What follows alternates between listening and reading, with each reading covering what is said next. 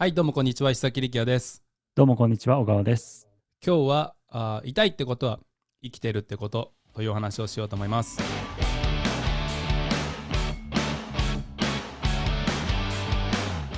小川さん、これ意味わかりますか？どういうことですか？例えば、はい。えースケボーしてると高いところからドロップインするので失敗すると、まあ、1メーターとか2メーターの高さからこけて肘とか打ったりしますね。えでその時に痛いって思うんですよね。でも痛いと思うと同時になんか生きてるなと思うと。で、まあ、今回言いのは積極的に痛いことをしようって意味じゃなくて、まあ、生きてるってことをしっかりとこう実感できるようにするために日々何かできることがあればやっていったらいいんじゃないかっていう話ですね。えうんうんうんうん。なんか例えばこれ友別さんが言ってたんですけどあのほら脳科学者の友別秀人さん、はいはいはいはい。はい。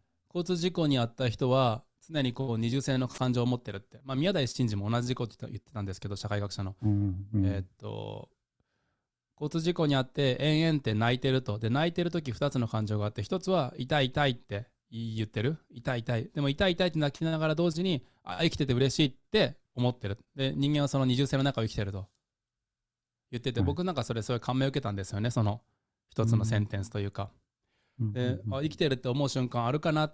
やっぱ自分の中で、えー何もやってない時えーあるいは仕事ばっかりやってる時とかはなんか生きてる実感がなかったんですよね本当に。うん。ずっとこうバーチャルな世界でなんか活動してて。うんうんうん生きてるってこと本当に実感できなかったんですけど今こうサーフィンやったりとか、えースノボスケボーやったりして、えーやっぱりこう事故とか クラッシュとかすると痛いんですけど同時に生きてると思うと。でなんかそういうことをなんか若かったのに挑戦しなかったんですよね。そういうことをやるチャンスがたくさんあったのに名護にいた時沖縄の名護にいた時にに。そういうことをやるチャンスたくさんあったのにやんなかったんですよねサーフィンとかも。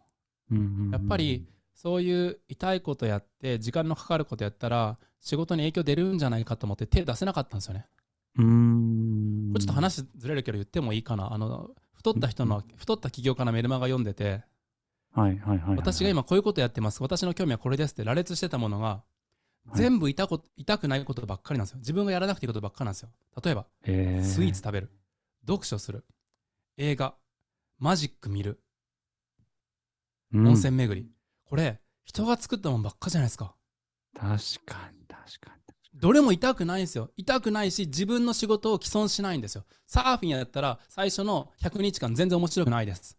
にうーん痛いだけやし、面白くないし、波に乗れないし。うんでも、スイーツなんて、うんね、スプーンフェッドって言葉あるけど、誰かがこうスプーンであーんってやってくれて、それでも美味しいじゃないですか、金さえ払えば。受動的でも、それって、生きとるってなりますよね。ちょっとだ、まあ、今のだけだと誰か全然わかんないですよね。だからいいですね。わかんないですわかんないですはいそういうメールマガ読んでて、あもうこんなになりたくないな、もう本当この人目ドルマークで顔パンパンにあの膨れ上がっとって、でもううん仕事するしか、えー価値見出せてないんやな、寂しいなと思って。で、僕らはちょっと自分の仕事が既存してもいいし、えー時間、人生浪費してもいいいいいいと思って、やれる趣味とかをどんどんやるじゃないですか。はいはいはいはい。旅行なんかがまさにそうですよね。いや確かに。なんかあのそういう例あります？生きとるって実感できるっていうかうちょっとなんか新しいことやってみるとか。まあそうですね。あの、まあ、趣味はちょっと広げましたけど、その他に、だったら、僕はあの、一緒に旅行するじゃないですか、石崎さんと。しますしますします。アルファ旅。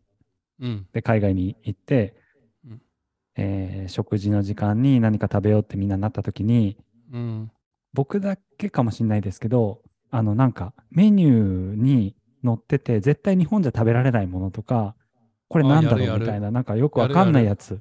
できるだけ変なもの食べようとしません？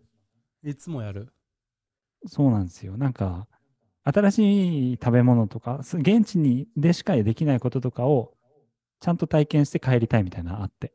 うんそれいいっすねそう。だからそこはコンフォートゾーンが広いんですよね。そこだけ多分。いや確かにあの豚の血もチキンの血も食ってたしそこ挑戦するみたいなメニューをたくさん頼みましたねそうですね。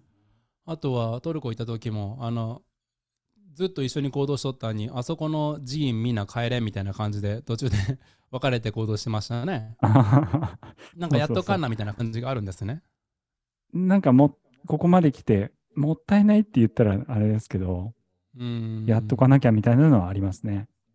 でも新しいもの。僕タイで顔漫画ばっか食ってましたもん、うんああ、確かに保守的で、まあ、日本でも同じですねダブルチーズバーガーセットもあの7歳の時から今日に至るまで変えたことないですからええうまいっすけどね。そう保守的なだそういうのを挑戦していこうということでまあ、うんうんえー最後の結論として痛いってことは生きてるってことなので、まあ、もし今生きてるという実感がなければあ仮にそれが痛みを伴うものでもどんどん挑戦してくださいと。でなんか痛いスポーツ始めてくださいっていうと敷居が高いので、まずはあのいつもと違う食べ物あの外食で注文するようにしてくださいということでした。以上です。